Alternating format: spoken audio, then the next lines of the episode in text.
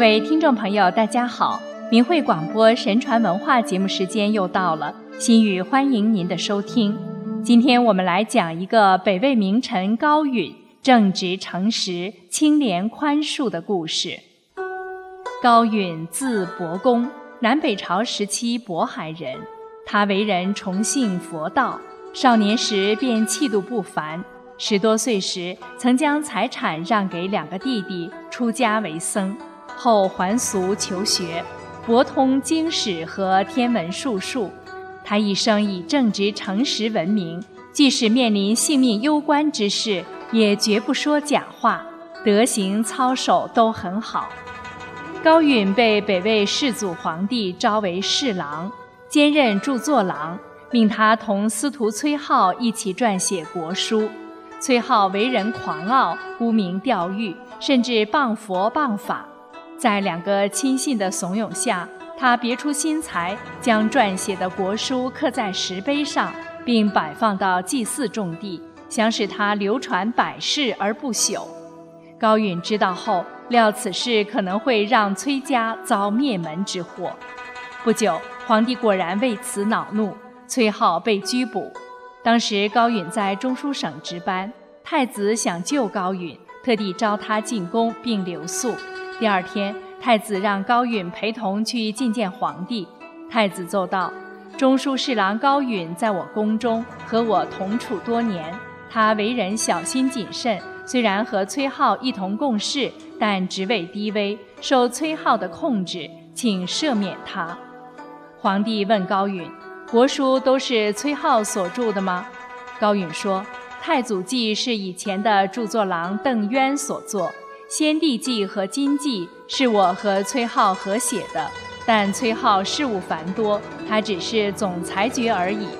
至于著书，我撰写的多于崔浩。”皇帝大怒道：“这比崔浩还要严重，哪还有生路？”太子说：“皇上威严庄重，高允是个小臣。”他这是昏乱失常了。我以前详细问过他，说都是崔浩所作。皇帝问：“是像太子所说的那样吗？”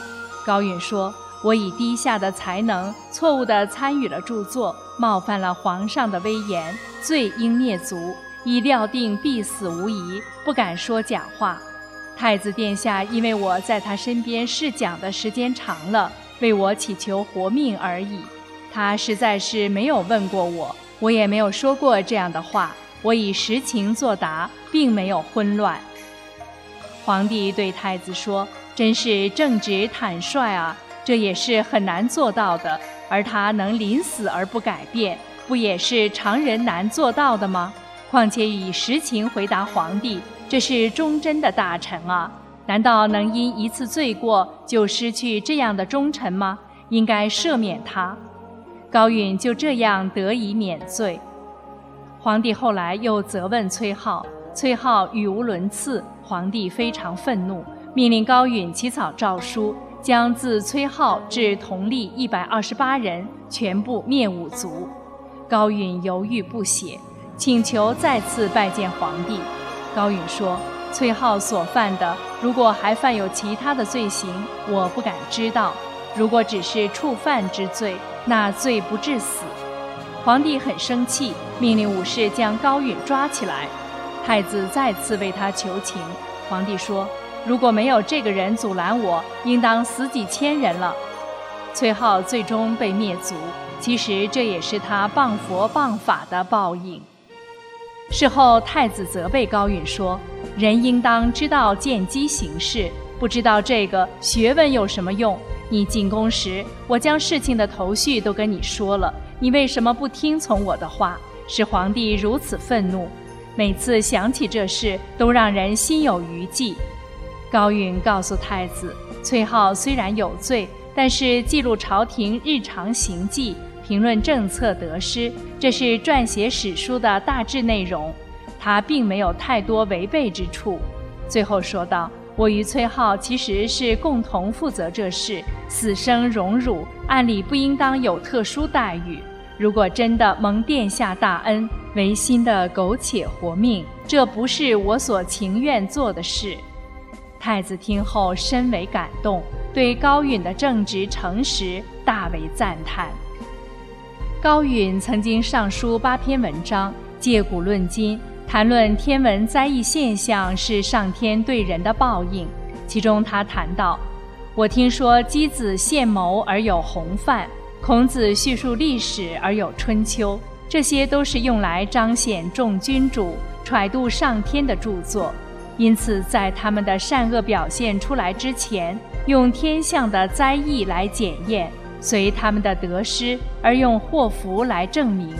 天人之间固然相距遥远，而报应如回声，令人畏惧。自古帝王没有不尊崇天道而考证它的规律，作为自身修养整治的依据。这之后的史官把这些事情记载下来。作为借鉴和告诫，以此来劝诫皇帝顺应天命，通达明鉴，尊崇古训。皇帝看后非常高兴，对其内容大为赞叹。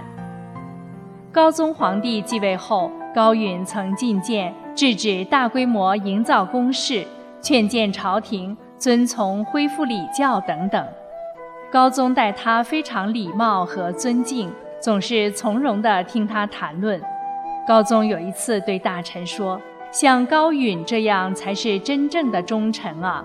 我有做得不好的地方，他都用正直的话当面谈论，连我不愿听的都侃侃而谈，从不回避。”于是授高允为中书令，像以前一样著书立说。高允的一生还非常清廉谦让，淡泊名利。从不邀功请赏。高宗继位时，高允对他辅佐很多，但并没有受到褒奖。一些无功的大臣反而受到重赏。高允对此终身都没有表示不满，仍旧尽职尽责地辅佐。后来高宗器重高允，不直呼其姓名，尊称其为令公。高允虽然蒙受恩宠。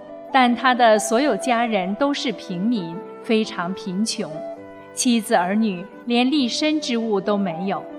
一天，高宗亲自来到他的家中，发现只有几间草屋、粗布被、旧麻衣，厨房中只有咸菜而已。高宗叹息道：“古人的清贫也不至于这样吧？”当即赏赐给他很多的丝绸和粮食。授予其长子绥远将军、长乐太守之职，高允为此多次上表，坚决推辞，而高宗始终不答应。当初同高允一起被征召的人，大多都以官位显达，封为王侯，连高允属下的一百多官吏也以官至刺史，实禄两千担。显贵臣子家中都有许多人做高官。只有高允的子弟都没有官爵。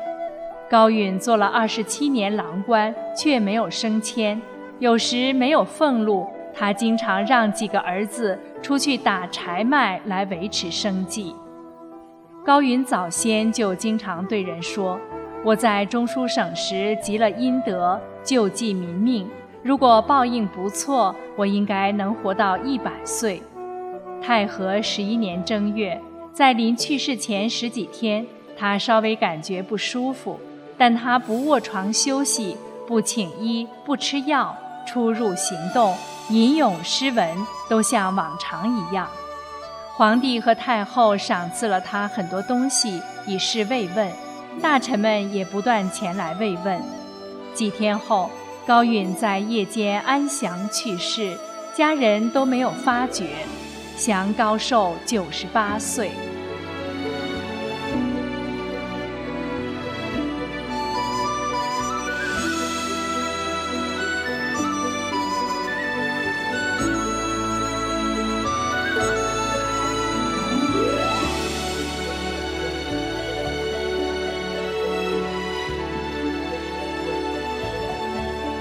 好了，各位听众朋友，感谢您收听这一期的明慧广播神传文化节目，我们下次时间再见。